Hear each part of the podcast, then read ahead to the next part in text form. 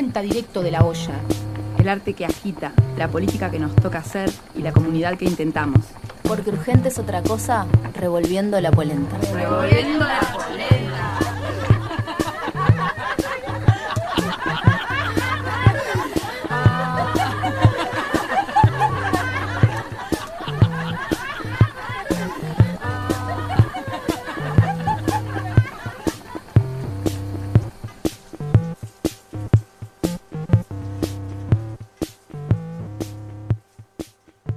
Buenas noches a todos. Nos encontramos en nuestro tercer programa de violencia que parecía que arrancábamos con uno y dio para hablar, sigue dando para hablar, así que hoy nos encontramos en el tercero. Tenemos una entrevista con Leticia Rodríguez Taborda, una activista afrofeminista, amiga milonguera, una, compañera ahí que vamos a estar conversando con ella más adelante.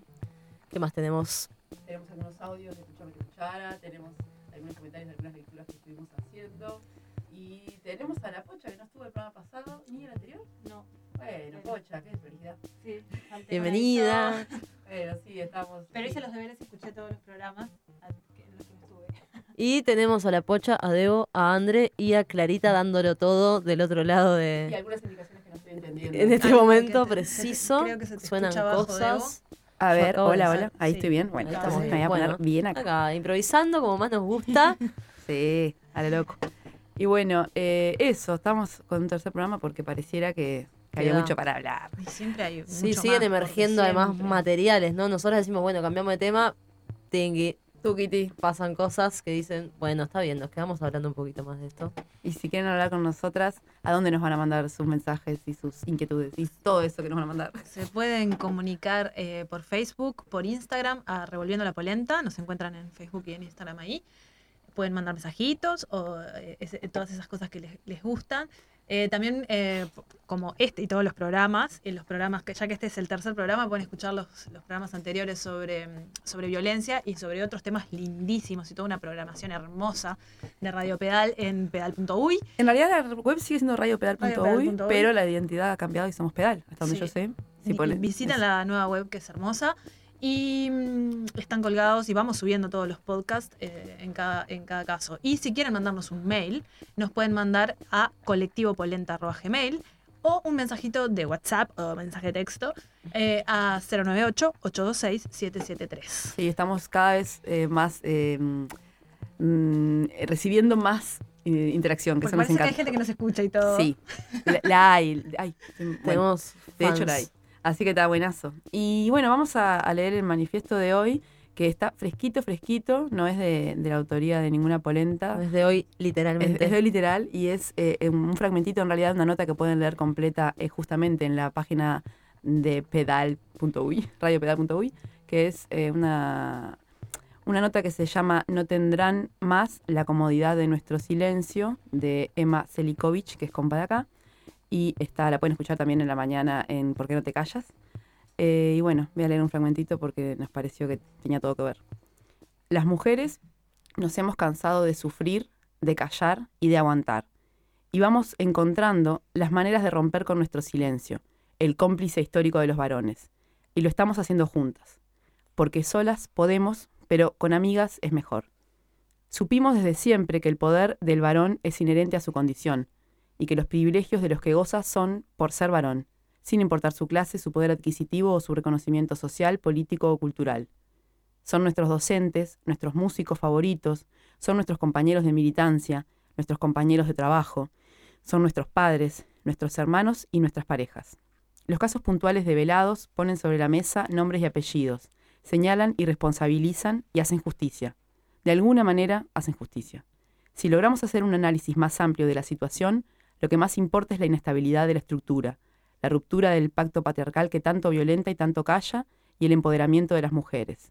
Seguramente este hecho no supondrá el derribo completo perdón, de la estructura en su totalidad, pero todos los varones están haciendo repaso de su historial y experimentan por fin la pérdida de su impunidad para siempre.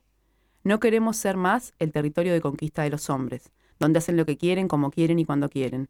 No hay manera alguna de justificar la decisión de sus actos y tampoco nada los irresponsabilizará de las consecuencias de los mismos. Toca asumir.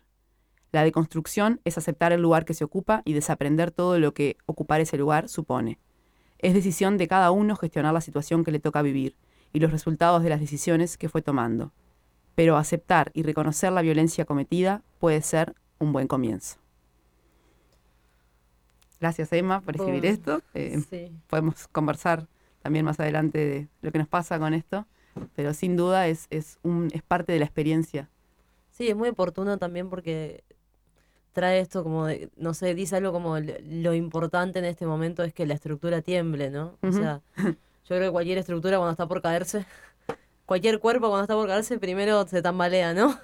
Entonces, como que más allá de qué es lo que está pasando, de cómo lo podamos abordar, de qué podamos decir acerca de lo que sí se dice, lo que no, quién es, cómo, eh, hay algo inminente que es que hay algo que está temblando, ¿no? Que, que, y no solo en cada varón que está repasando su historia, además de eso, eso es un conjunto de... O sea, eh, todos esos varones repasando su historia hacen que tiemble un sistemita, ¿no? Y algo que, que parece ahí muy, muy estancado y que de repente todo lo que está pasando con varones del carnaval, por ejemplo, más juzgable, menos juzgable, o sea, ¿no? Lo que quiera hacer cada uno con eso, cada una, eh, no podemos negar que está temblando todo y que hay gente que está asustada, hay gente que está, eso, están recibiendo amenazas las gurisas, de hecho, Sí. ¿no? Eh, En fin, y a tono con esto vamos a escuchar el primer tema musical que es de Crudas Cubensi, Se acabó el abuso. Hay quienes se atreven a decir que las mujeres y los hombres somos iguales. Esperan que me comporte de acuerdo a sus caprichos, sociedad. Lo siento, esa no es mi prioridad. No la es.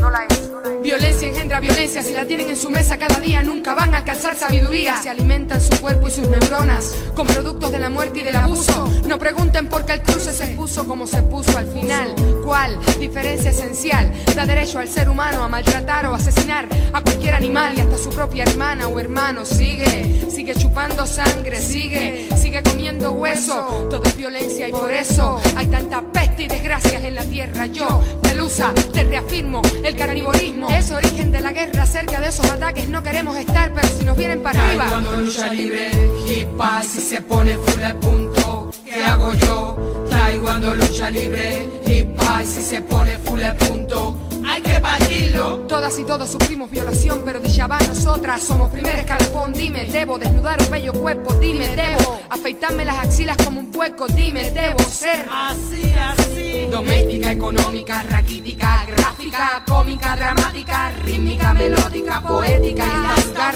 Muy común y corriente, nunca salirme de la norma, nunca diferente para lograr ser aceptada. Y con todo y eso, las conozco muchísimas que son así, así no han logrado nada. No son felices, no, conocen ni sus narices. No las conocen. Representación corpórea de este drama. Se acabó el abuso. Victoria para las damas. No, no, no somos iguales. Representación corpórea de este drama. Se acabó el abuso. Victoria para las damas.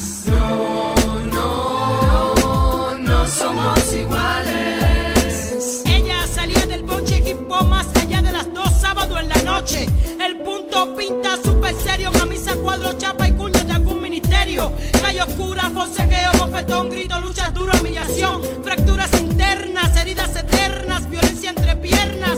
Mucha gente jodida nos quiere joder, cualquier ítem anzuelo puede morder. La violencia no siempre es visible y se puede tocar, otras veces es recóndito subliminal. Violencia al tacto, a los sentidos, a mis orejas que tantas y tantas mentiras han oído. Macho cultura, fuerza bruta, yo cultura. La violación puede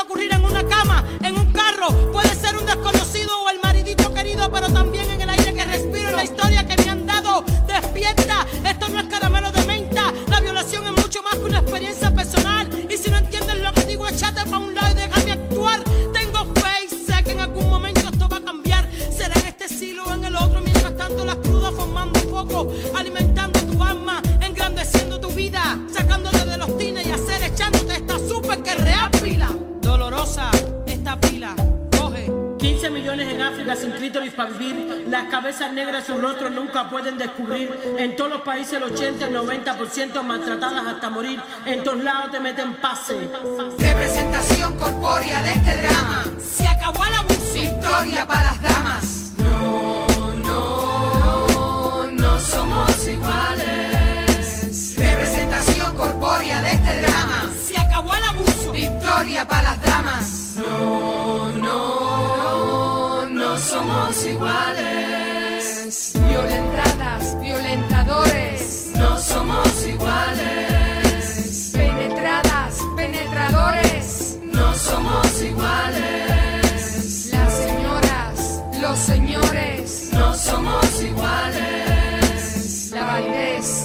Los colores.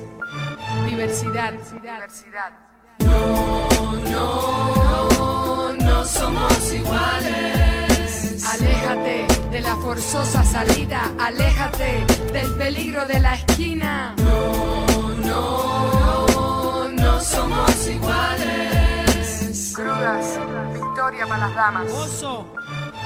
Victoria, victoria, victoria, victoria.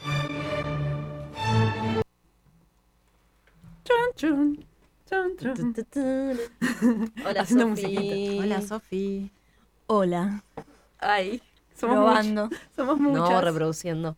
si nos dejan solitas en la tanda, eh, aparecen polentas nuevas.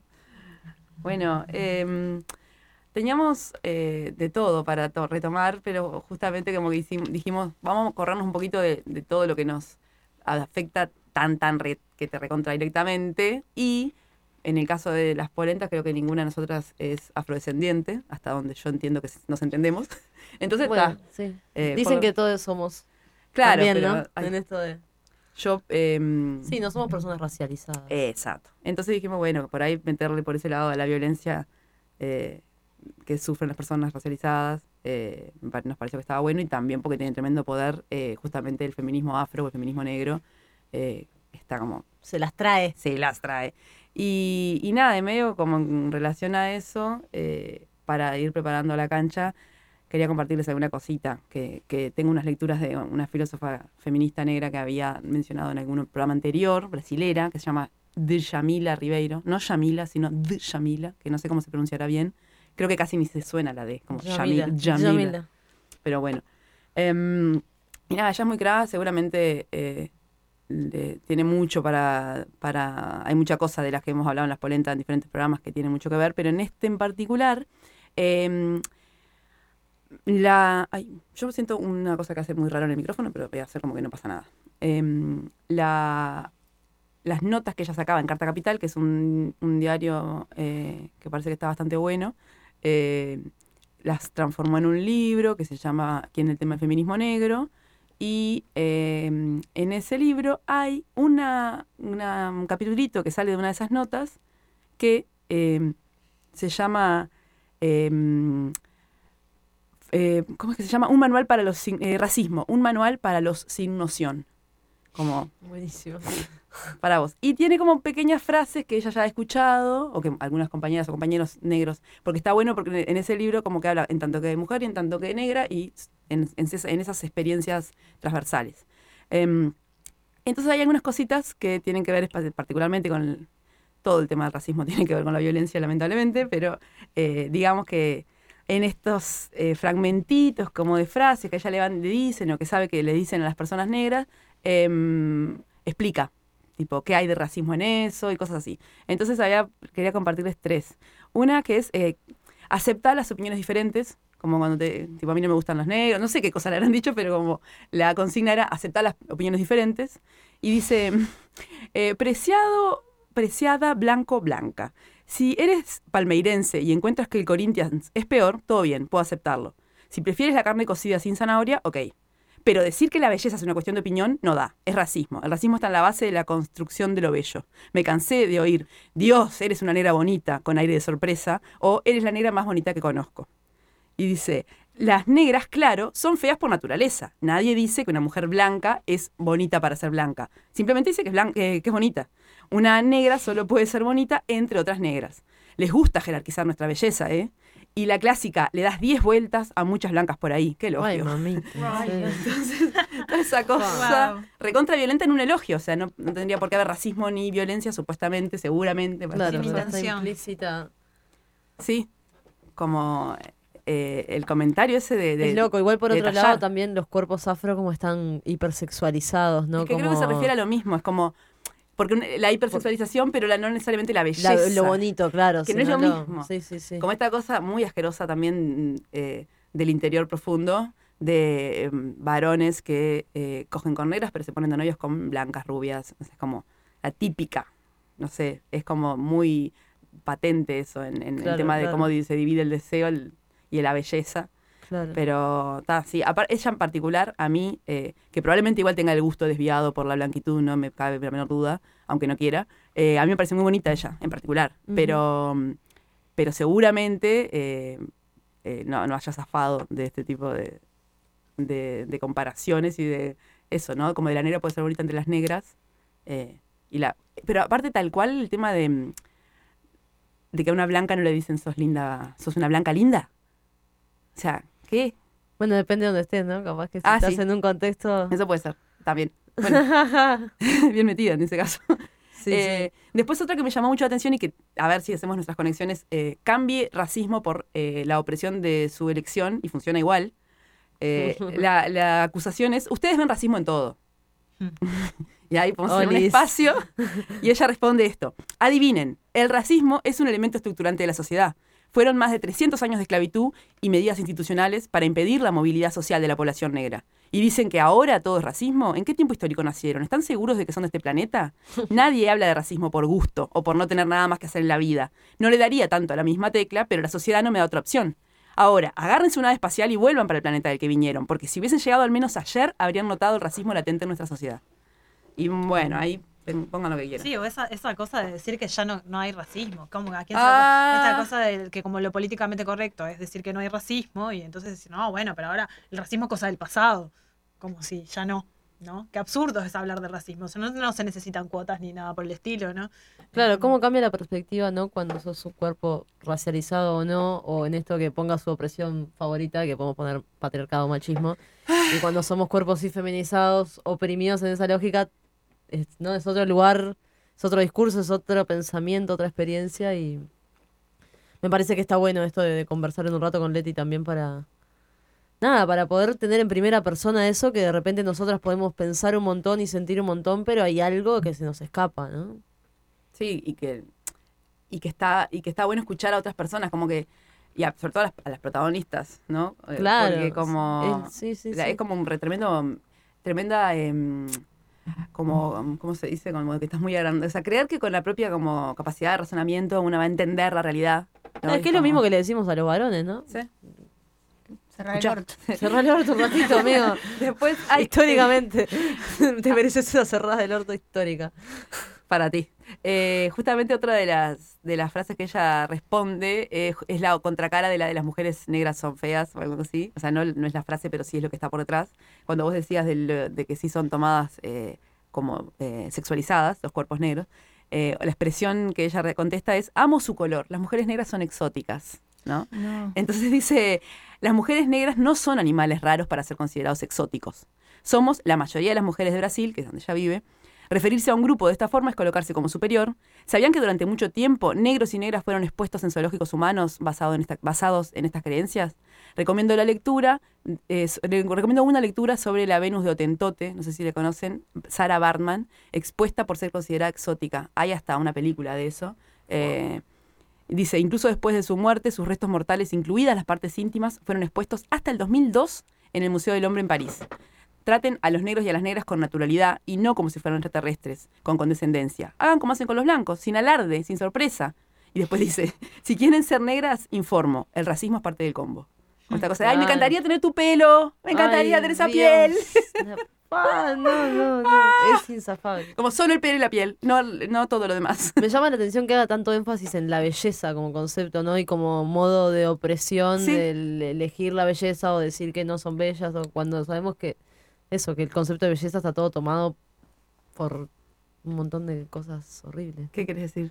No, claro, que pensar es como dice ella, o sea, pens- decir que el- la belleza es algo, eh, nada, que cada uno tiene su noción de belleza y qué sé yo, eso no existe porque en realidad la noción de Ah, belleza claro. está por arriba nuestro y la crearon unos señores que ya sabemos, ¿no? Más o menos de dónde viene.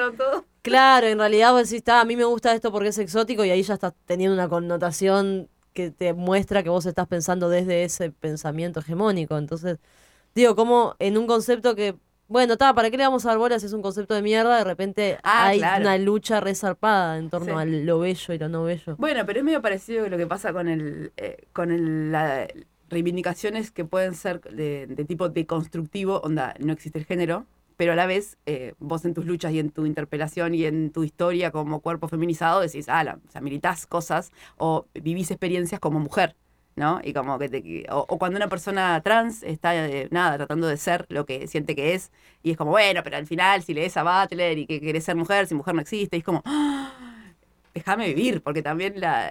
la- Sí, no- hay- una cosa funciona. generacional Claro, también, y funciona, la belleza funciona como, como categoría y el balón mujer funciona como categoría todavía para conseguir trabajo, para tener amigas, para ganar plata, o sea, para las cosas que funcionan las categorías, ¿no? Claro, claro. Eh, y la última de las de- son más en el artículo, pero la última que quería traer, que creo que tiene, es, la dejé para el final porque es como, tiene que ver también con los audios que estuvimos pidiendo y que más tarde vamos a escuchar, es esta, que no solamente eh, es algo que les pasa a las personas negras, sino, escuchen, encuentro a las mujeres negras muy agresivas y violentas a la hora de reivindicar. Es mucho. Entonces ella dice, primero, definan violencia, que más o menos lo que Estamos estamos, en eso, estamos en hace eso. tres programas. No, no nos ha salido bien, pero tenemos eh, algunas ideas. Segundo, estamos aquí para traer narrativas que incomodan, como dice Audre Lorde. Me encanta esa idea de traer narrativas que incomodan. Que también hay algo con la incomodidad y la violencia, como que teníamos un poco de, bueno, pero hasta dónde es incomodidad y hasta dónde es violencia. Agresividad, claro. Claro. Eh, y después dice, estamos con rabia y tenemos el derecho a estarlo. Ustedes también lo estarían si viviesen bajo una realidad violenta y deshumana, si se rieran y te excluyeran desde la infancia por el hecho de ser negra. Y finalmente, no le cabe al opresor decirle al oprimido cómo debe reaccionar a la violencia. Otra vez, cerra el orto.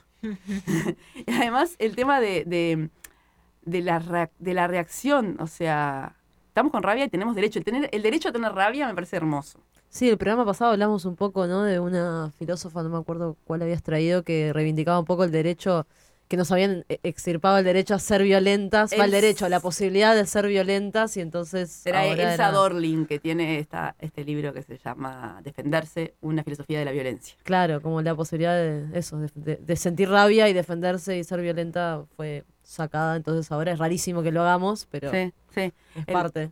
El, no, y también esta cosa que, eh, como estoy, re- eh, estoy reaccionando, esta es mi reacción, no estoy sobre reaccionando o exagerando, no.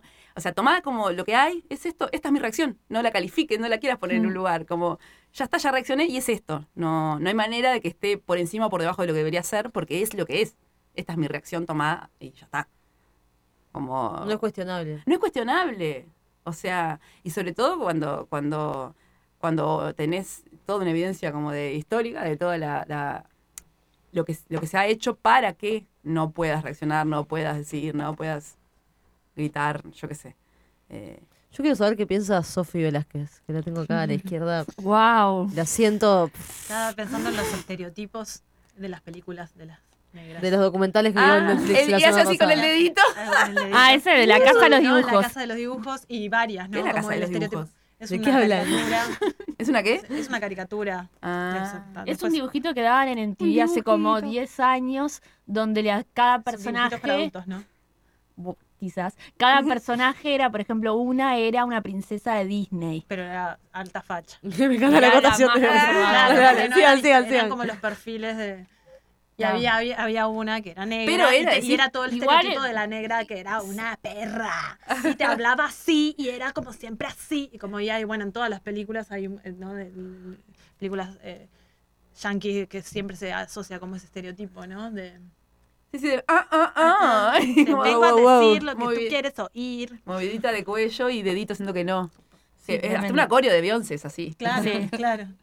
No, yo no, no sé qué estaba pensando, pero lo Ah, que se me viene un poco a la mente con esto que dice Debo de las narrativas que generan incomodidad, pero capaz que como yo soy docente, eh, cuando trabajo en el aula, no sé, algo que tiene que ver más con no ser hetero, reaccionan de una manera, cuando algo que tiene que ver más con el género reaccionan de otra, y al- cuando tiene que ver con el racismo es una incomodidad que, que, que yo la manejo muy mal, y porque creo que también soy parte de eso, y, y no genera como una reacción, no sé, Pocha, vos como profe, eh, como quizás si, no sé, das una, una autora feminista blanca y no sé, enseguida todos los pibes quieren decir algo, ah, yo no soy, no sé, es una reacción pero muy, muy, muy distinta, muy con, con- llena de silencio. La reacción ante la conversación sobre el racismo. Sí, si vos, por ejemplo, yo a veces, no sé, eh, tiro datos o... Como que te manda a cerrar el orto implícitamente, decís. Eh, No, al reaccionan, revés. los pibes no, no, y las Ah, pibas no. no, se reaccionan. No se sienten interpelados. Ah, no sé si Eso. pensé, pensé que se sentían si tan se sienten interpelados que no interpelados, nada. pero no pueden decir nada. O por lo menos a mí me no lo cuesta. tienen elaborado, capaz, ¿no? Para bien y para mal, porque tener muy naturalizado cómo responder a una, a una feminista y decir, ay, me, me, me", mandar a callar, ponele. Es como, claro, tener todo un aval de dónde sacar letra. Y por ahí no tenerlo elaborado como sociedad tanto algunas cosas, capaz que un poco también es eso. Sí. Yo creo que tiene que ver como con ciertos discursos, eh, lo, que, lo que decía hace un rato, eh, como ya está, está instalado el discurso de que, de que está mal el racismo, entonces eso ya se da por sentado discute. y no se discute. Entonces es como, no, pero acá nadie es racista. Sí, sí. Y entonces es como muy difícil que se que vean eh, cuestiones más estructurales. O bueno, y esto, que digan, ¿no? bueno, no, pero en Uruguay, no, ¿qué, qué, qué hay racismo? No, pero si, si, si van a buscar trabajo, les, les pasa muchísimo en, en- en los liceos, en las clases, cuando estamos discutiendo sobre estos temas, donde dicen, bueno, no, pero si vas a buscar trabajo, lo que te evalúan por, por tus capacidades, ¿no? Ay, sí, Eh, meritocracia. bueno, eh, Dale. Dale, pero eh, eh, ¿qué pasa si esa persona eh, hace una diferencia, si es negra o si es blanca? ¿Les parece que no? Es como, Sí, no, sí. ¿cómo vas a decir no? Pero que si es, no, pero si es mejor, si está más capacitada, Ay, si, es mujer, si es A mí me parece igual una de, de- de Ah. las clases más difíciles. Eh, como profesora y también por la manera en que uno da clases y cómo genera como empatía en otros, porque a veces cuando vos tratás estos temas, en verdad lo que haces es posibilitas que otros hablen y, y para que se dé un debate. Y, y ahí a mí como que cuesta a veces, em, o, o a mí me cuesta dar la palabra o intento dar la palabra, pero no... A veces que son clases todo de blancos también. Y la mayoría de las veces, ¿no? Mm. Eh, o cuando no es cuesta porque también eh, tampoco vas a exponer a la persona algo que no quiere, qué sé yo, eh, eh, no sé, es algo que Y vos decís que puede tener algo que ver con que quizás cuando vos estás hablando, por ejemplo, de feminismos, eh, tu, tu lugar de discurso es un lugar que tiene un tipo de implicancia con eso a hablar de sí, racismo, total. que creo- tu lugar del discurso tiene otro tipo Sí, de sí, implicancia. ahí hablas como desde la, sos la opresora, digamos. Claro. Sí, total, por eso, eh, nada, la incomodidad viene también de, De- ya la palabra misma, desde ¿no? la incomodidad, entonces Claro, exacto. no, no sé cómo se hace. Ay, qué incómodo. Vamos a preguntarle a, a Leticia. estamos llegando. Perfecto, ¿te son de las parece? 2000. Bueno, Voy a proceder. Me encanta estar haciendo esto live. vamos a llamarla, en realidad. Y ahí veremos si podemos tener una comunicación más o menos que funcione. Y con el WhatsApp que no se caiga, si no la llamaremos por línea. Y con un micrófono que está apoyado en la mesa, donde también apoyamos 25.000 cosas más. Que Así que esperamos si no- escuchan otros, otros ruiditos, sepan disculpar. y vamos Por a intentar no tocar nada. No, no vamos a tocar nada. ¿Qué hablamos? ¿Qué hablamos? Bueno, se calman, ¿eh? Pero no es muy radial la calma. Ay, me cortó, Leti, me cortó. Pero Leti. Leti, atendeme. Si me estás escuchando, atendeme. Le avisaste que le vamos a llamar de otro teléfono. ¿no? Obvio, le avisé todo. No, no me Y si está expongan escuchando así. la radio, que baje para que no acople. Ahí, Ay, hola, le- Leti. Siempre quisiste decir eso. Técnicas. ¿Estás ahí? Para. Ahí. Tenemos que poner un. Ahí, ahí. Se cortó. ¿Ahí? ¿Se escucha? Sí, perfecto. Hola, hola. Escuchamos bárbaro. A ver, por la vez. A ver, estamos acá. Que nos diga. Que Clary nos diga cómo se escucha. A ver, hablate un poquito, Leti. Hola, hola. Hola. Hola, chicas, ¿cómo Hola. están? Hola. Aquí estoy yo. Genial, genial. Estamos en plena sesión de fotos. Ah, sí. Wow. cantante. Ta, ta, ta, ta. ¿En qué andas, Qué Leti? Contanos en qué andas, primero que nada. ¿Eh? ¿En qué andas? Estamos armando el- la presentación del disco Ahí va. para el 18 de septiembre y estamos a- haciendo la sesión de foto de presentación en este momento. Del disco de Y ta, contanos, Leti. Acabamos de terminar el montaje de la- del lugar y, ta, y ahora estamos haciendo las fotos. Del disco de. en esa. Del disco Viva, que hago con mi compañero Nicolás Almada Lurachi, tenemos un dúo que se llama Dúo Viva. Nos presentamos el 18 de septiembre en la Sala Cita Rosa con Sebastián Rey, Martín Tejera y Ma- Mariana Patrón. Ahí, El Camino de la Canción se llama. Y aprovechamos esa instancia para presentar el disco. Así que, ta, que estuvimos trabajando hace años y ahora, mm, tema pandemia, aprovechamos a terminarlo. Aprovechamos la inspiración de la quietud. Muy bien. Porque la Leti, además de ser activista afrofeminista, milonguera, es cantante, música y un montón de cosas más. Qué bueno. bueno, nada, eh, para que sepas ¿Cómo está que, por ahí? eh, te iba a- Contame. yo soy Debo y te iba a decir que aparte de con Andre, estás hablando conmigo, con Sofi y con La Pocha. Eh, nada, para que supieras que Aló. somos varias que te vamos a, Hola, hola. a- ahí, a estar preguntando cositas y haciendo comentarios. Buenísimo. Y nada, estábamos acá, hace un ratito empezó el programa y, y con ganas ya de empezar a hablar con, con alguien que nos pudiera decir alguna, alguna cosa Que que, nos no- mandara a cerrar el orto, básicamente. Estamos con ganas de que nos maten a cerrar el orto. no, porque yo pienso que para mí... Vaya misión, hay que cerrar el orto este cuarteto, pero bueno, yo creo que podés. Bueno, nada, Leti eso, Leti es una amiga milonguera, militante afro, que como decíamos al principio del programa, también teníamos ganas de abordar la violencia desde otras, otros planos, también transversales a la lucha feminista, a la lucha antipatriarcal. Y ta, y recién hablábamos, obviamente, que la lucha de las mujeres racializadas es una lucha que nos inspira pila, sobre todo cerrar el orto. y nada, por eso, Leti, tenemos ganas de estar conversando contigo. Buenísimo. Ay, muchas gracias. Yo estoy feliz también de compartir con ustedes este espacio tan necesario, aparte de, de, de- de compartir y de, bueno, de poder eh, pensarnos juntas, ¿no? Para seguir procesando, pasando por el cuerpo y, generando movimiento. Era medio la idea. Y nada, dábamos por sentado de que el, el racismo se entiende, o sea, es un tipo de violencia, por eso nos parecía interesante conversar con vos, pero igual te queríamos preguntar por qué, o eh, si tuvieras que explicar la, la o las violencias que, que- en las que, que manifiest- que están manifiestas en el racismo, o cómo el mal- racismo es un modo de violencia, ¿qué dirías? Aguardamos. Sí, si podés eh, correrte un poquito de ese ruido sería ideal. Estaría buenísimo, ¿no? A ver, aguardame un segundito. Dame un segundo, Para este tema de la radio. Dame un segundito. Dale, dale. que estamos acá. Nece- Me encanta igual esto. necesito eh, eh, unos Que se de- calle todo el mundo. De voz baja, ¿está? Dale, gracias. Silencio, silencio. Me encanta estar hablando con una famosa, me parece lo más. Impresionante, la ahí en camarines, le están haciendo Ahora las sí. trenzas mientras nosotros le hacemos la entrevista. Divino, divino. Ahora sí. Y alguien está filmando el documental de tu Ahora vida a la vez. Entonces todo es. Bueno, nada, eso. Te decíamos que qué cosas nos podés contar o en qué te parece que tenemos que poner el cuidado y, y- y revisarnos eh, en relación a, la violencia propia del racismo. Bueno, eh, es importante también eh, ver que la violencia racial está bien, bien clara en las cosas que nos están pasando hoy, ¿no? O sea, creo que mm, viene en una cuestión muy cotidiana y normal, porque justamente las personas afro, en el caso de la violencia racial, al igual que las mujeres, fueron cosificadas en un periodo histórico. El primer el primer, una de las primeras propiedades que existieron fue la mujer y después los esclavos, ¿no? Entonces también es importante desde el origen de los tiempos esta cuestión de cosificar a las personas y como decía, en esta relación este, se fueron generando diferentes modelos hegemónicos de poder y bueno, y uno de los mecanismos de opresión y de violencia más claros este, fue el que se hizo sobre las personas afro, este, porque fueron cosificadas y después, bueno, hubo una trata que fue la antecesora del proceso de globalización económica. Gracias a, la trata podemos decir que también la globalización existió a a partir de ese proceso, porque justamente se trasladaron personas de un continente a otro, pero con eso se llevaban también personas este, eh, asiáticas, personas desde otros lugares a otras partes, y bueno, a partir de ahí podemos hablar de, del proceso de violencia racial bien clara, ¿no? O sea, a partir del, del- del proceso de la, de la trata hasta nuestros días, y, creo que hoy es un elemento súper común y cotidiano. Eh,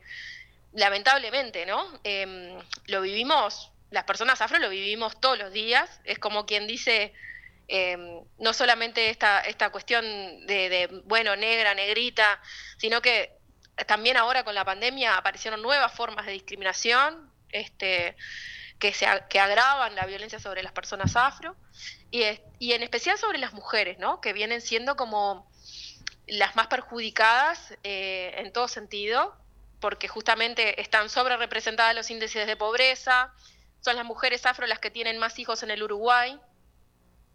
Este, y a su vez, bueno, los datos, los nuevos datos que hay sobre violencia obstétrica, por ejemplo, un 54% de las mujeres afro manifiestan haberse tenido este, en, en, en, sus partos violencia obstétrica. Es un porcentaje altísimo. Este, entonces, estos datos que estoy diciendo son a partir de, del trabajo que hizo en mujeres eh, del sistema de información de género. Y podemos decir que, que, la violencia racial está en un momento clave, ¿no? También, porque, bueno, por un lado tenemos todo lo que está pasando en Estados Unidos, ¿sí?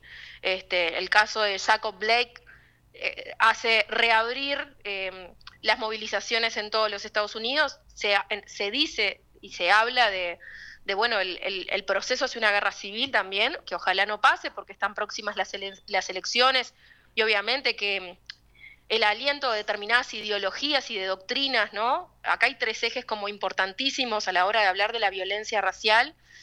Eh, podemos hablar de tres ejes importantes. Uno es el eje global, ese que decía, ¿no? Porque justamente la globalización, el efecto de globalización económica generó este, la trata transatlántica y ese es uno de los ejes importantes. Después, la racialización de esas personas, porque las personas que, sufren la violencia más grande eh, desde la racialidad eran de la zona subsahariana, o sea, del África negra, como quien dice, porque obviamente desde ahí nace ese concepto de negro, de negra, para eh, cosificar a las personas y que se pierda la identidad, la religión, eh, la forma de pensar, la alimentación, etcétera. Y el tercer elemento es el elemento académico, o sea, el elemento que hace que las personas afro este, queden eh, subalternas a una doctrina que dice que hay una superioridad racial y esa doctrina, por más que la venimos combatiendo hace un montón de tiempo, bueno, los seres humanos somos iguales en, todas partes y bueno, y, y, y hay material científico disparatado, todavía existen doctrinas que avalan estos pensamientos. Entonces, esos tres ejes son los tres ejes, digamos, de opresión que transversalizan las vidas de las personas afro hasta el día de hoy y que, bueno, hacen que todo este proceso de violencia racial esté tan fuerte, ¿no? Wow, un montón de info. Ah, no, claro, es bastante, eh, claro, históricamente arrastra demasiado como para eh, seguir ignorando, que me llama mucho la atención que mucha gente sienta. Sí, que, que de no repente vos decís es algo del cotidiano, es algo que, que, está claro que sucede. Nosotras recién hablábamos un poquito acá las compañeras que son profes de secundaria com comentaban cómo de repente cuando hablan de feminismo en el aula hay como mucho más debate y más eh, discusión así espontánea y de repente cuando se habla de racismo es como que bueno, pasa por alto porque en realidad nosotros no somos un país racista y no es algo que, que, que respiremos, digamos, como... Y bueno, obviamente vos nos haces plan, otro planteo desde otro lugar. Claro, eso porque justamente está atravesado por la por el cuerpo racializado. O sea, cuando vos sos una mujer afro, eh, yo no te puedo explicar la cantidad de vivencias cotidianas que tenemos claro. nosotras las mujeres afro. Sí, sí, sí. O sea, cuando vamos a comprar un chicle al supermercado, te pasan desde ya, bueno, eh, pasan esas cosas, por ejemplo, de que está a diferentes personas y te exigen más el tapaboca por decirte una cosa wow. común. ¿no? Wow. Eso es una cosa súper común. Eso es súper común. Bueno, ¿no? Después, otra de las denuncias que nos llegan cotidianamente es la de las escuelas, los niños. Empezó el proceso post-pandémico, los niños vuelven a, la, a, las escuelas y ¿qué pasa? Ah, él tiene coronavirus. ¿Y por qué tiene coronavirus? Ay, no. Y porque es negro. No. Entonces hay un montón de carga simbólica en la vida de las personas afro que está, que es eh, un proceso psicológico. Cuando hablamos de salud, hablamos también de esto, hablamos sí, sí, de la sí. salud mental de las personas y que, bueno, obviamente que nos afecta en nuestro cotidiano. Tenemos que hacer un gran trabajo ¿no? acompañado de un montón de terapia para que justamente estas cosas no pasen. Pero, pero viene siendo eh, bastante difícil atravesar todo esto, más el tema que venimos teniendo todas las mujeres, ¿no? De esta claro. cosificación, de que los hombres todavía no miran, no como mujeres en muchos casos, sino como cosas, este fenómeno del carnaval, hoy hablábamos de eso, ¿no? Claro. Como, bueno, está institucionalizado que, la, que algunas de las mujeres del carnaval están cosificadas también. Entonces, pasa un fenómeno muy parecido entre la violencia racial y la violencia de género, que es esto de que las mujeres, para muchos hombres, no somos mujeres somos cosas. Entonces, cuando se dan se da dentro de, este proceso de fenómeno, toda, toda esta violencia que estamos sufriendo, o en todas estas situaciones de acoso, de, de violación, etcétera, hay que, es, es, importante analizar eso. No todos tenemos la cabeza de seres iguales, ¿no? Con los mismos derechos, las mismas oportunidades, no. En Uruguay todavía este, hay personas que creen que tienen determinado eh, poder solamente por el hecho de, de, de bueno, de la cultura que, que, hemos sembrado durante años, que ha hecho que las mujeres sean eh, tetas, sean culos, sean este, belleza y no un contenido de, un, de una ser humana. este, claro. Y con eso, bueno, el, el, proceso de la violencia racial es bastante similar, pero más agravado porque se transversalizan eh, por lo general tres ejes, ¿no? La pobreza, eh, el ser mujer y el ser negra, ¿no? En este caso, desde la coyuntura que estoy planteando yo. Claro. Después hay otros, este, otras transversalidades, ¿no? Eh, si fuera lesbiana sería diferente, o mujer trans, o lo que sea. Este, se, se, suman diferentes variables de, de, de, lo que es la interseccionalidad, ¿no? Eh, también si fuera madre joven sería otra. Y bueno, y así podemos encontrarnos con diferentes situaciones de, de racismo y en especial de violencia racial. Yo quería señalar una cosa muy interesante que tenemos en Uruguay, que, viene un poquito atadita de esto de lo que decía Andre. Es cierto lo que plantea Andre de que hay eh, diferentes tipos de racismo. El, el, racismo que existe en los Estados Unidos tiene un modelo anglosajón. El modelo de racismo anglosajón habla de un racismo que es eh, un racismo segregacionista. O sea, vos no sos una persona y hasta 1960 las personas afro no tenían los mismos no podían ir al mismo baño, no se podía entrar a la misma peluquería, no podían una serie de cosas muy importantes que en algunas partes de Estados Unidos todavía lo que pudimos ir en algún momento, la, las ves, existen, ¿no? Está, hay una política segregacionista. En Uruguay no hubo esa cuestión, en Uruguay hubo un modelo productivista donde justamente eh, las personas afro se adaptan a determinadas situaciones del modelo productivista. O sea, las personas afro acá llegaron para el cuidado de los niños, el cuidado de los animales, eh, para otro tipo de relacionamiento que este, permitió, obviamente, eh, un modelo de esclavitud, de también de castigo, que mucho no se habla, ¿no? Acá a la puerta de la, de, cuando todo el mundo va a, a, la, a, la, peatonal Sarandí y dice, ay, qué divino la catedral. Bueno, frente a la catedral había una tremenda horca que murieron un montón de personas mm. af afroindígenas, etcétera. Y bueno, que fue ahí también, ¿no? Como esto de los epicentros de las ciudades, fue uno de los lugares. Pero eh, que, que, también sufrieron eh, muchísimas personas, diferentes tipos de castigos, diferentes tipos de muerte, y que eso quedó en el ADN cultural de la ciudad. ¿Sí? Y, y, es importante ver esos modelos. Obviamente que el de Estados Unidos es mucho más agresivo, tiene un capitalismo muy fuerte, este, las personas afro también se adaptaron a esa forma, las personas afro en, en otros países como estos eh, nada, se, se, autodefienden desde otro lugar. Por ejemplo, el otro día me decía, sí, yo estuve en Mississippi, me decía una, una amiga, y, y, los negros no, no saludan a las personas blancas por lo general. Y sí, ¿qué te parece? Si hasta hace eh, poquitísimo tiempo ni siquiera podían este, entrar al mismo baño y entrar a la misma peluquería, tenían que tomar, había bebederos para negros, bebederos para blancos.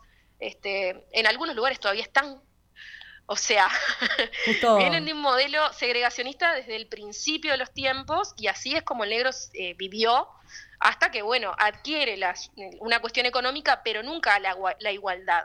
Sí puede tener dinero un negro, pero no va a tener igualdad en Estados Unidos. En Uruguay tenemos otras coyunturas. Uno que, que, que es bastante especial, ¿no? Porque también nos pasa mucho situaciones muy fuertes y, y, y violentas de, yo qué sé, ir a una presentación académica y que a una compañera le digan, che, te, la mesa de café es por allá, tipo como que tiene que ir a servir, y en realidad la, era la persona, me acuerdo del caso de Laura Daluz, que fue a presentar un Ajá, libro sobre, sobre abuso y, y, situaciones de trabajo infantil, y, y, la gente de ahí que estaba haciendo el catering le dijo, mira que la parte de tenés que ir para atrás, como la trató de moza a una compañera ah, nuestra, que era la que iba a presentar. Todo. Entonces, claro, te, te, te, nada, cuando la compañera fue a presentar el libro, lo primero que dijo fue, bueno, quiero contarles la anécdota que, que me acaba de pasar, si será importante generar estas cosas desde las como visiones este, que nos representan, porque recién la, nada, mismo. uno de los encargados del café que está sirviendo acá me acaba de decir que fuera a servir las tazas, porque obviamente no se imaginaba que esta negrita es la que está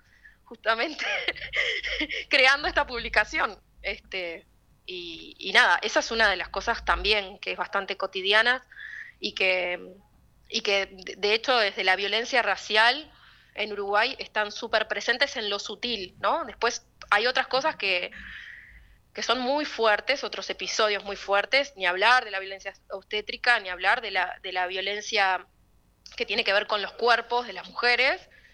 Y bueno, nada, f- también celebro muchísimo que, que- se estén dando estos espacios para que los podamos conversar, para que se puedan visibilizar y, y otros espacios nuevos que, también las compañeras del movimiento afro, yo estoy pertenezco también entre otros colectivos al eh, bloque anti- antirracista y, bueno, y, y desde ahí también estamos generando como debate, visibilidad, muchas compañeras, ¿no? Y, y bueno, estamos en un nuevo proceso. Eh, obviamente que es un placer igual vivir en Uruguay, este, porque uno tiene puntos de encuentro maravillosos y, y, ta, y decís que, uh, qué suerte que no estoy en otras locuras del mundo donde la violencia en estos momentos se está haciendo muy fuerte. Leticia, eh, ahora nosotras justo, no sé si ibas a decir lo mismo, André, pero cuando vos hablaste de la autodefensa, eh, de- Sí, en, los primeros programas eh, sobre estos temas violencia, autodefensa, estuvimos hablando de autodefensa eh, feminista o autodefensa de las corporalidades disidentes, pero eh, en general nos preguntábamos eh, sobre no solo sobre la violencia, sino sobre cómo nos defendemos de la violencia y también cuando no todas las corporalidades son pueden legítimamente defenderse, ¿no? Como qué pasa cuando, cuando por ejemplo, una- las personas negras o racializadas, no sé, vos me dirás qué es la mejor manera de decir, eh, cuál es la mejor manera de decir, Em, nada, que a veces la defensa de, ante el peligro o ante una amenaza concreta eh, es tomada en sí como un acto de violencia porque no está legitimada como defensa. Mira, yo te, cuento una experiencia personal que a mí me ayudó para trabajar todo el tema psicológico, ¿no? Porque realmente a veces, la o sea, en Uruguay el negro, las personas afro están preparadas para eh, trabajar en el área de servicios, vamos a decir la verdad. El 40% de las mujeres afro se dedican a servicios domésticos aún en el 2020. Entonces, cuando vos salís de esa, de esa cuestión, por ejemplo, cuando tenés formación, cuando estás en un área que, por ejemplo, una mujer afrosonidista, una mujer em, fotógrafa, una mujer, eh, un hombre rugbyista, no sé, por decirte cosas, casos que conozco, que se me vienen ahora a la mente, este, nada, es muy fuerte ver cuando, cuando eh, se dan esas situaciones de violencia, cómo nos comportamos nosotros. Y te voy a contar algo que es muy interesante. Las personas afro, por lo general, igual que las mujeres cuando tienen una situación de, de abuso, se huyen de la situación, ¿sí?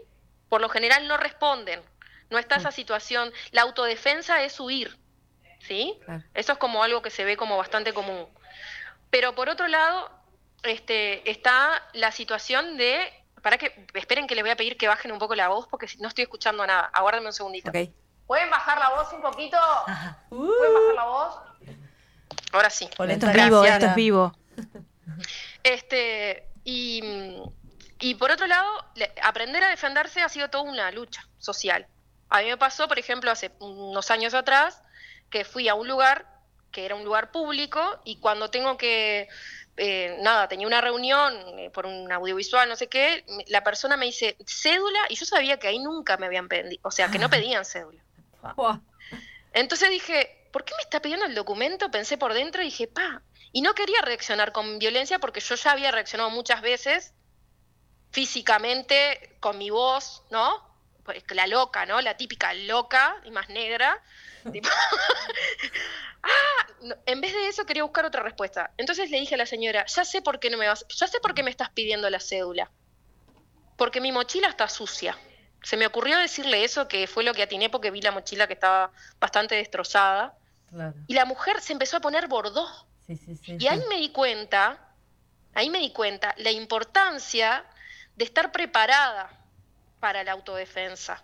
¿sí? Para el racismo cotidiano, el, el- el que es este, este solapado, el que Sí, la sí. gente no dice pero hace. Claro, como algo puede ser violento para una persona y no para la otra, lo que hablamos la vez pasada, que resulta obvio, pero de repente es justamente de eso se trata la violencia y la autodefensa también, ¿no? O sea, Claro, entonces a- ahí la situación cambió porque la señora este, le dije, vos sabés que lo que estás haciendo está mal y, y nada. Y, me fui a la reunión muy tranquila. Después a las personas de adentro de esa reunión les conté lo que me había pasado en la puerta. No lo podían creer. Pero esa, Claro, esa pero ¿cómo? situación, Si por ejemplo, cambiar el discurso, ir por otro lado, a mí me resultó. ¿no? O sea, uso hoy algunas situaciones evidentes de racismo claro.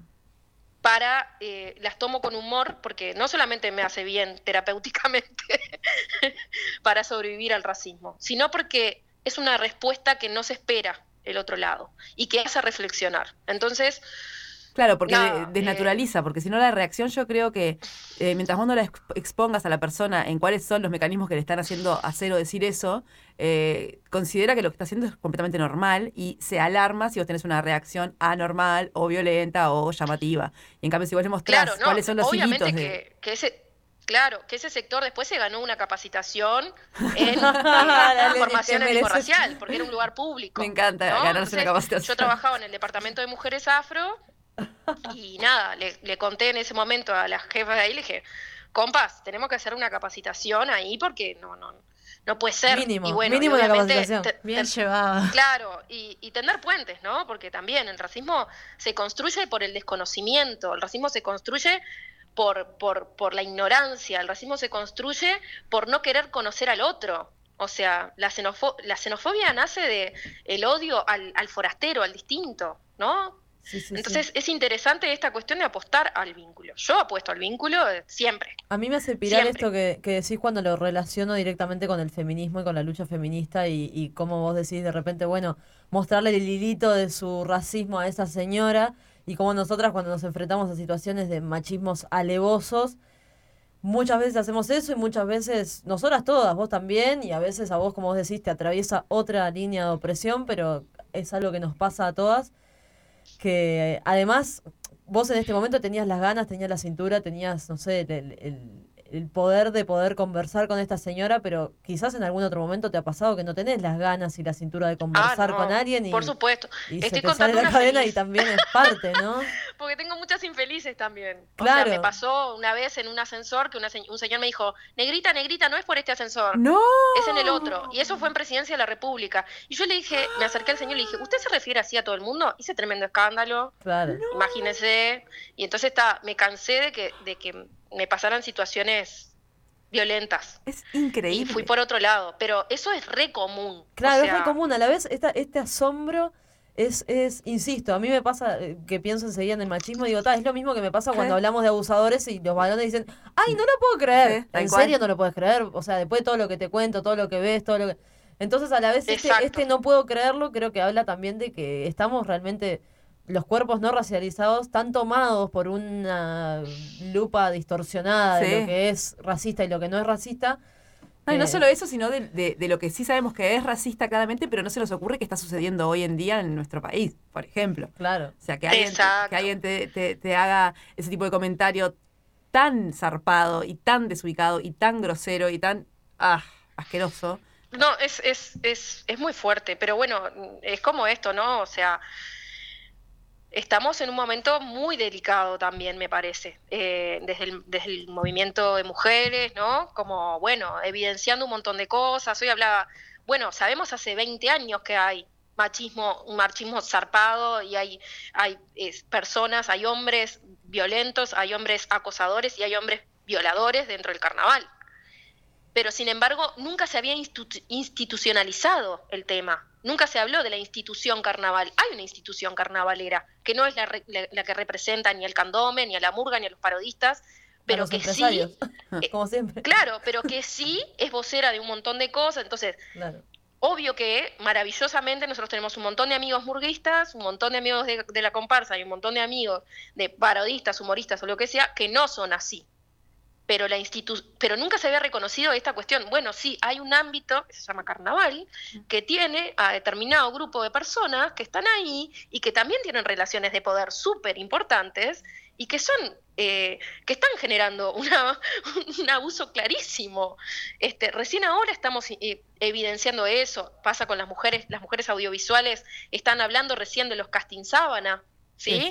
las mujeres este, actrices están denunciando cuáles son los lugares y las personas que, que, que cometen los agravios que cometen y las situaciones que generan. O sea, recién ahora eh, estamos pudiendo hablar de esto como con, con, estos con estos elementos tan fuertes digo obviamente que el movimiento feminista viene hablando de esto desde 1890 y que venimos en un en una creciente bastante fuerte pero, no se puede hablar si naturalizar no cosas que nos decían ay qué linda que estás este y, y, no como esa esa cosa de por qué no porque acá no o sea no corresponde no no sé.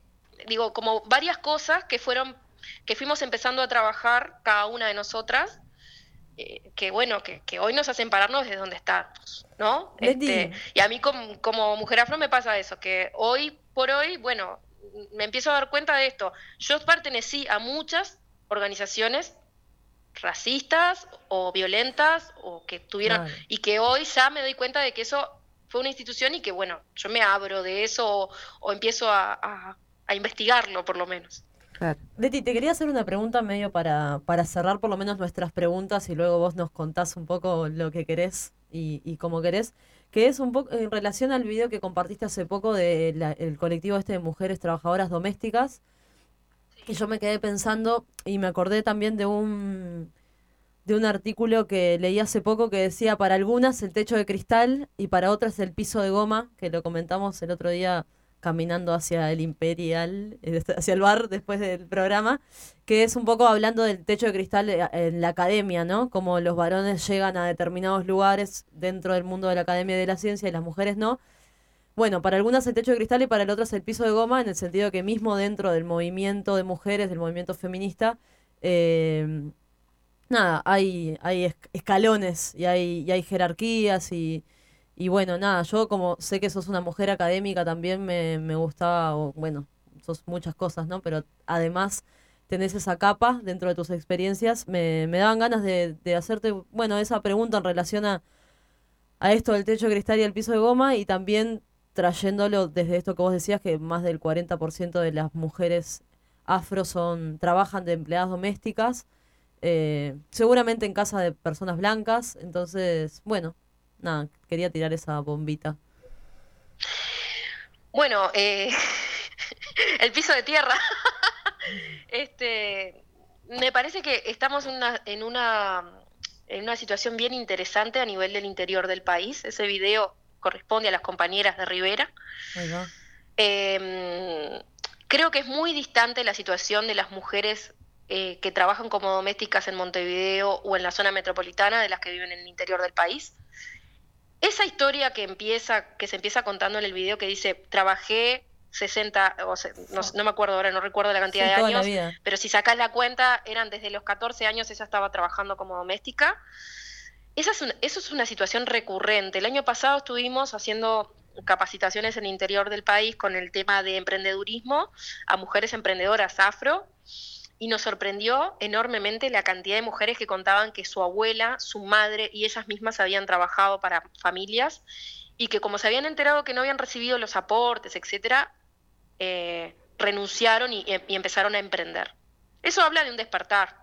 En estos 15 años, con, se quiera o no, hay un despertar de así como, como, bueno, de las mujeres académicas, de, todas las mujeres. Este, y, es interesante esta cuestión de decir, termino con el eje de opresión que significa la esclavitud continua hasta casi actual, porque estas mujeres hablaban de 2019, ¿sí? Como año en que habían terminado ese vínculo de trabajo.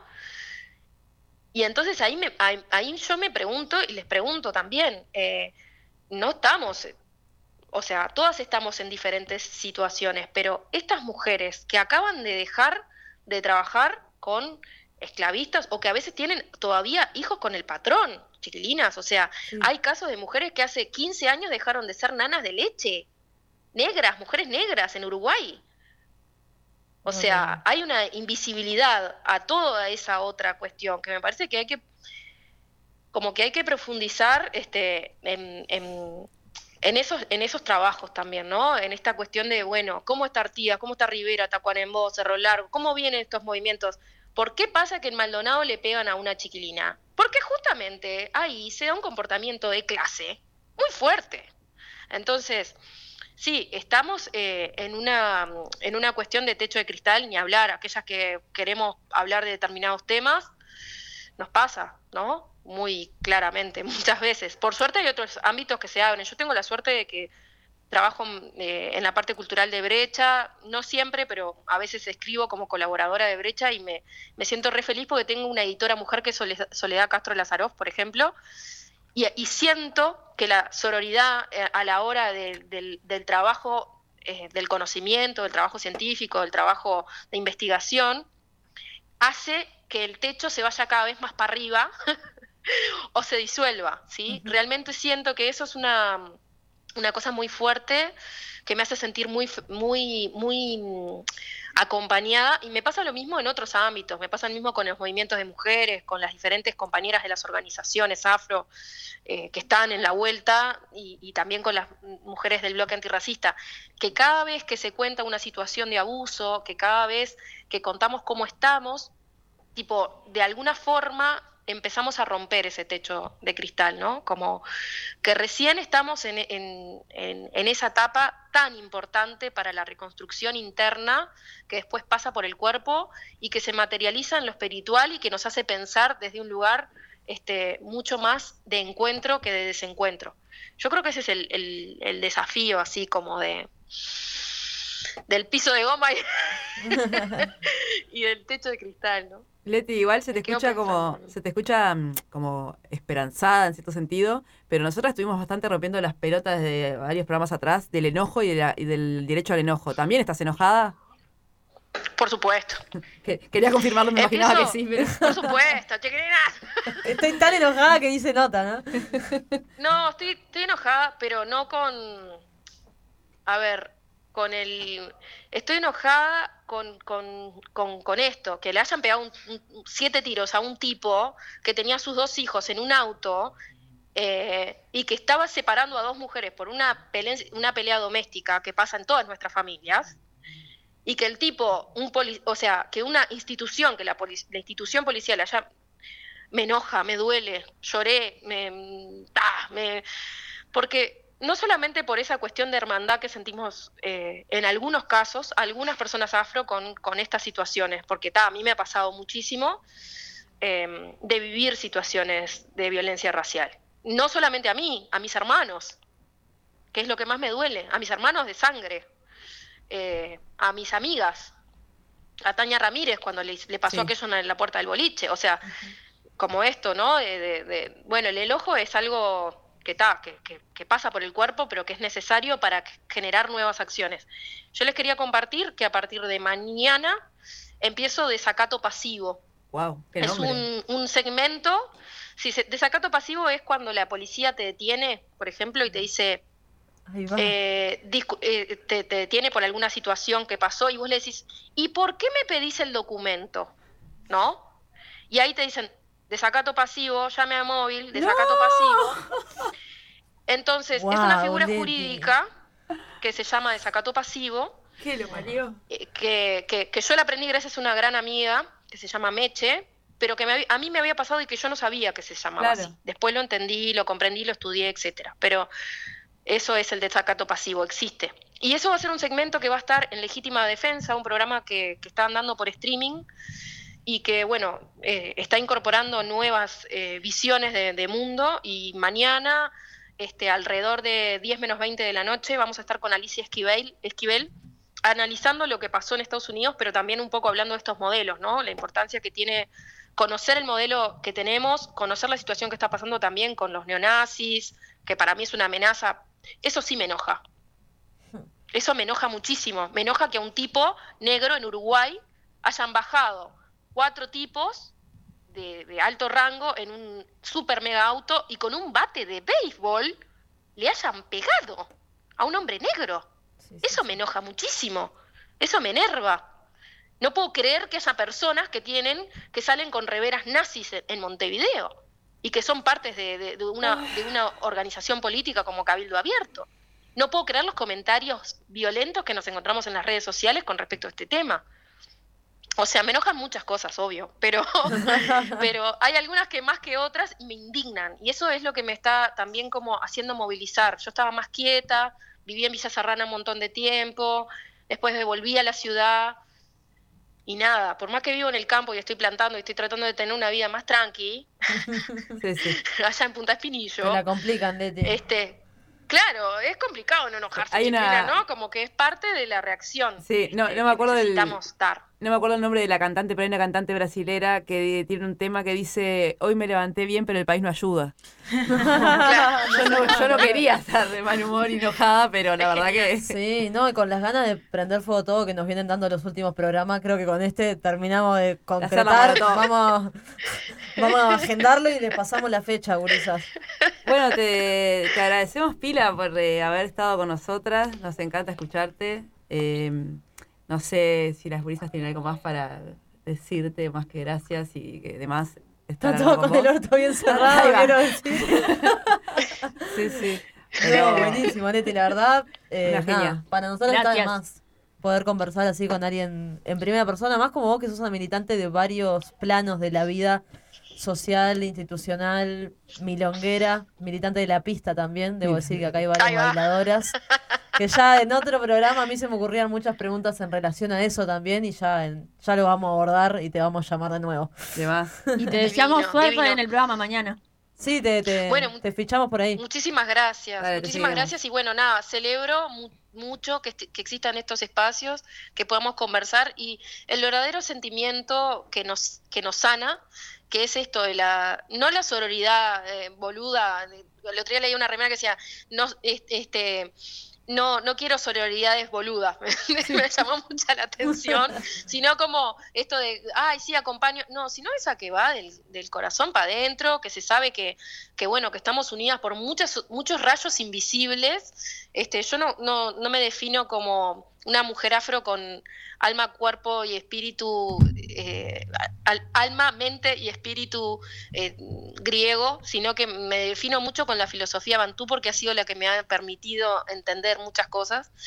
Y creo que hay una serie de rayos invisibles, me puse mística, pero está, este, que nos unen, que a veces no los vemos, pero que estamos en un, en un gran tejido y que sí estamos dando vuelta al mundo. Este, eh, siento eso, siento como un despertar profundo desde hace un montón de tiempo, muy interno y muy cotidiano, pero que estos espacios hacen a que nos pensemos juntas, nos pensemos desde la diversidad, que no es algo fácil de entender. Este, y que nos hace tan lindo, tan lindo, nos hace tan bien ser diversas y, y poder convivir en, una mismo, en un mismo lugar este, de la forma que queremos, ¿no? Que, que- que nadie nos atropelle por un lado este, y, y por otro lado poder hacer las prácticas que, que celebramos y que nos gustan y que nada, que nos hacen bien. Así que nada, yo agradecida de que existan así programas de radio que, que apuesten a esto. Vamos la polenta. Bueno, bienvenida arriba. a Radio Pedal Y cuando. Te vamos a invitar a otro programa para que nos cuentes más sobre la filosofía bantú, dijiste. ya me generaste intriga. Sabelo. Genial. Sí. Bueno, Bueno, además. Leti, te mandamos Buenísimo. un abrazote. Te dejamos seguir trabajando, gracias.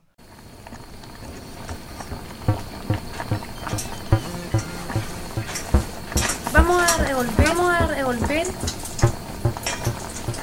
un poco la polenta para que no se formen grumos, formen.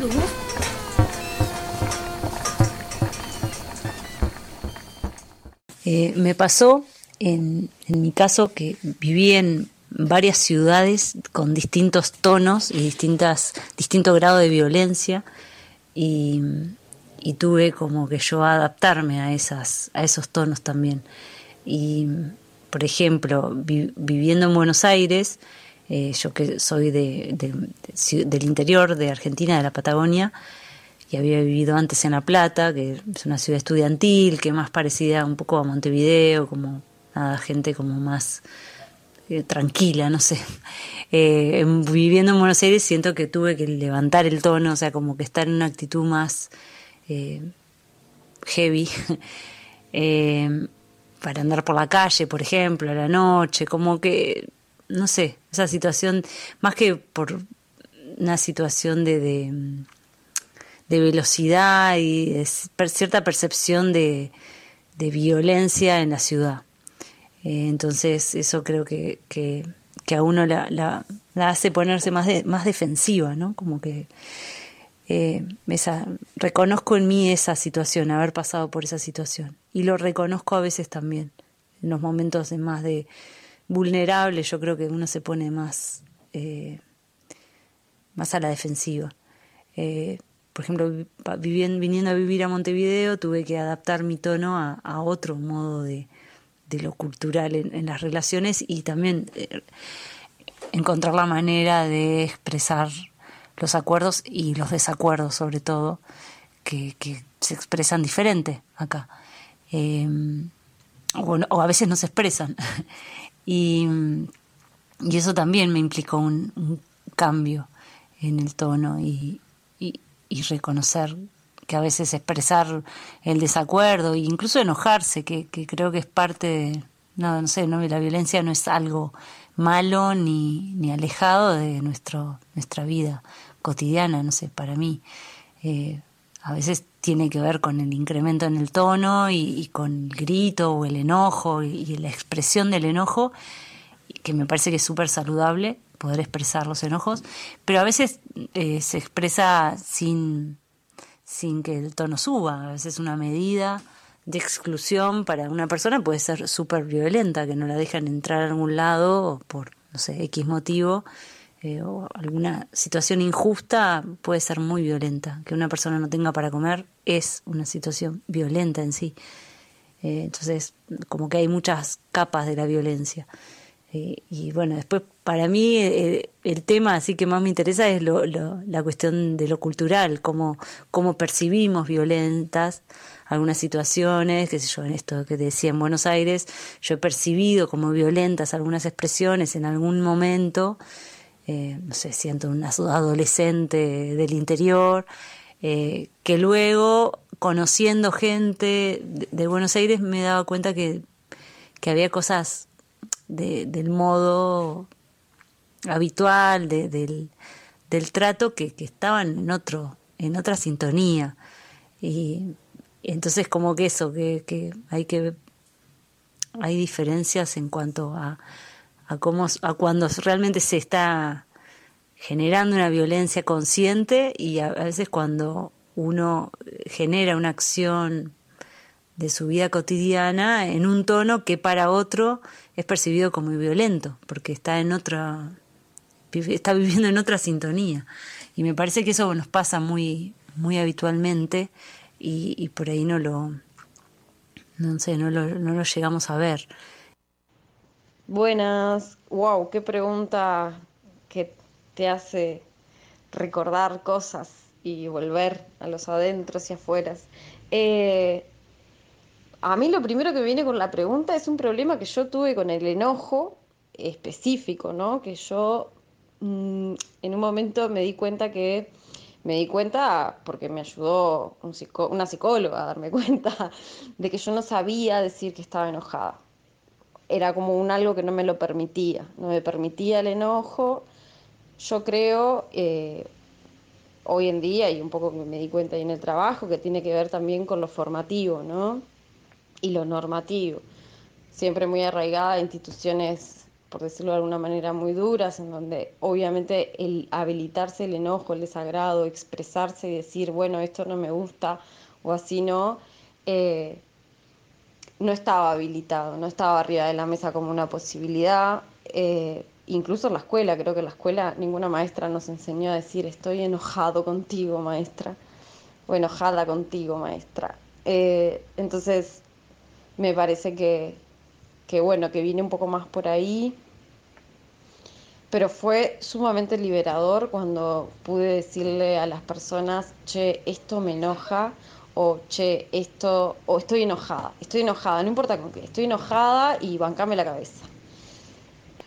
En específico y contestando más la pregunta final, o situaciones en las que sí, obviamente yo corporalmente y, y capaz que no con esas dos palabras de estoy enojada, manifesté un desagrado o algo por el estilo, sí, se me tachó de violenta cuando en realidad simplemente estaba respondiendo a, y expresando un- algo que no me gustaba, que no quería, que no, que, que no quería estar ahí. Eh, entonces, también el- el- en el plano institucional, pero también creo que en el plano este, también más afectivo, relacional con los otros, ¿no? Que, que a veces somos como las locas. Ah, te pusiste loca. Bueno, yo qué sé. Eh, simplemente capaz que no, no, no estoy de acuerdo con lo que está sucediendo, lo que está pasando. Sí, estar, no estar de acuerdo, de estar, estar tachada de loca, La violenta. loca. La negra loca, como dijo la Leti, ¿no? Encima. Sí, bueno, sí. Ah, cuánta data. O ¿Estás con el mes?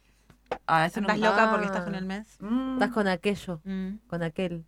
Eso iba a decir, ¿Cómo? que la pregunta no, no está explícita, pero es si alguna vez te tacharon de violenta por decir eh, lo que pensás, por expresarte, no necesariamente de un modo violento, o bueno, para vos que no lo sea, porque también está la, la idea de que una puede ser agresiva con, con derecho, pero digamos que cuando simplemente estás queriendo decir lo que querés decir y si estás así tachada de violenta.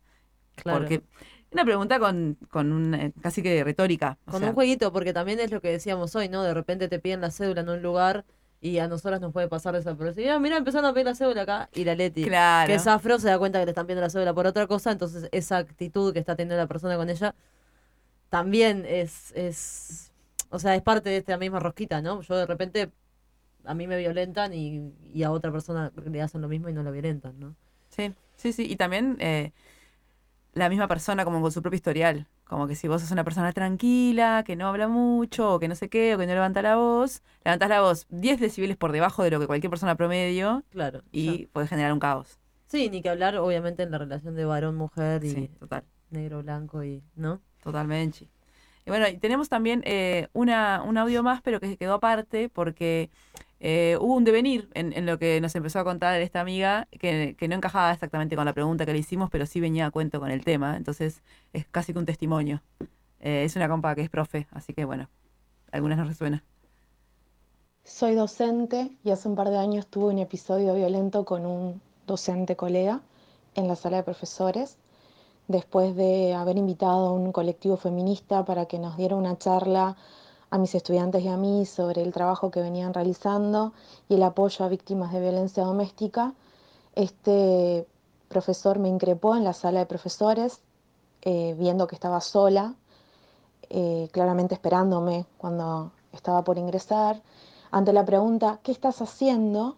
Y ante mi cara de desconcierto, me cuestionó que estaba flechando la cancha, que les estaba metiendo cosas a, los gurises y a las gurisas en la cabeza, que en realidad las feministas éramos unas histéricas, éramos unas mentirosas, que habíamos acusado y acusábamos a muchos hombres, eh, padres de familia que, que eran inocentes y que con mentiras habíamos alejado a mm, padres de sus hijos e hijas.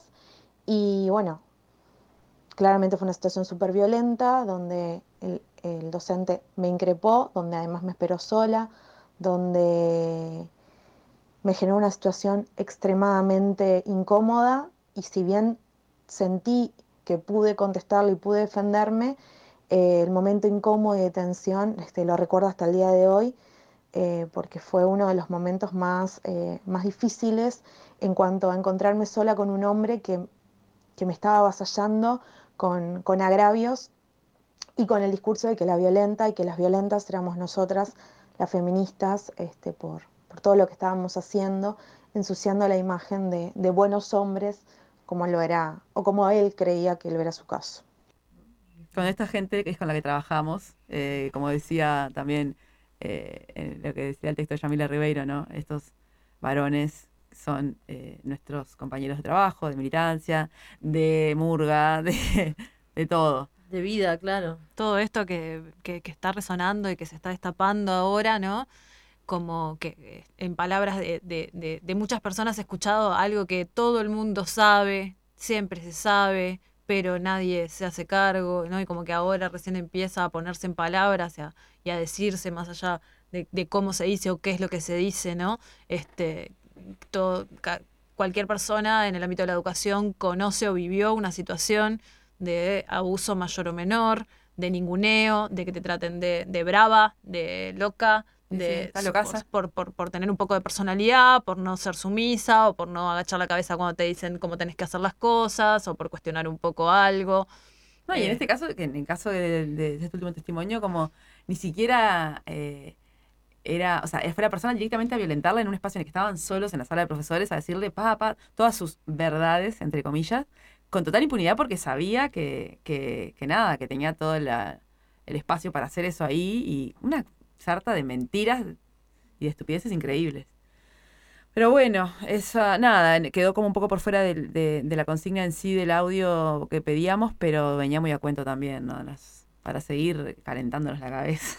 Un poquito. Un poquito más por la duda. Aparte de todas esas cosas que nos violentan de a poquito. De, No, y que día está bien, que- seguirlo, para mí está bueno conversarlo y abrir la, la cancha sobre estas cosas porque si no, quedan en el campo de la subjetividad. Me pasó a mí, me molestó a mí, que es lo que decíamos el otro Sí, día, en el campo de la sorpresa. Ay, ¿en serio te pasó eso? Es como, Sí, bueno, mira, sí, pasa mucho, sí. deja de sorprender. Claro, tal cual, tal Ok. cual. Che, y me parece que vamos a tener que compartirnos un poco eh, cosas que querramos Las divulgar, porque ya estamos en la hora casi. Eh, así que si les parece, arranco yo. Dale. Bueno, eh, yo tengo eh, para recomendarnos que escuchemos y vayamos a ver a Antirratis, que es una banda de, de Salto, nos visita, eh, de unas pibas que van a estar tocando eh, primero el viernes, que es, eh, a ver, sí, no, el sábado 29 van a estar en El Verde, Antirratis desde Salto a las 9 y media de la noche. El Verde que queda en Tristán Arbaja 1679. Y si quieren ver en qué andan estas pibas, y pueden buscarlas en Instagram, son Antirratis Banda, todo junto. Y van a estar también el 30, o sea, el domingo, a las 9 de la noche, en el ciclo de Noches Íntimas de ensayo abierto, junto con Clara Oscura. Clara Oscura y Antirratis, eh, ensayo abierto, y paso un número de teléfono para reservar que es 091063798. O bueno, pueden buscarlas también la información en el Instagram de Antirratis Banda. ¿Qué más? ¿Nada más? Nada más. Ah, pensé que teníamos más cosas. Ajá. Bueno, listo, quedamos en eso entonces. Y nos vamos a ir entonces Bueno. con un temita musical. Y nos Buenas fuimos. noches. Adiós. Tenemos una sorpresita para el primer programa de septiembre, ya avisaremos por redes. Sí, estén yujú. atentes, como Eh, siempre. así que bueno, nos vamos a ir escuchando de dónde salió todo eso de Feli Colina. Y hasta el próximo jueves. Adiós. Buenas. Chao.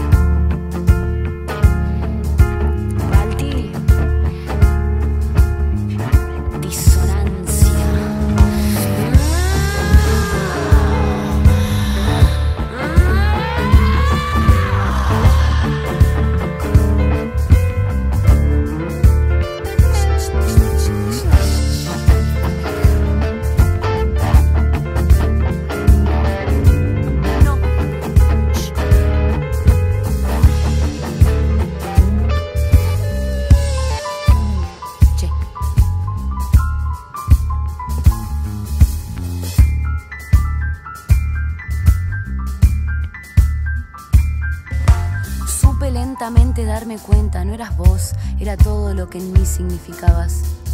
No siento ahogarme en tu ausencia, estás hermoso de camino a la salida.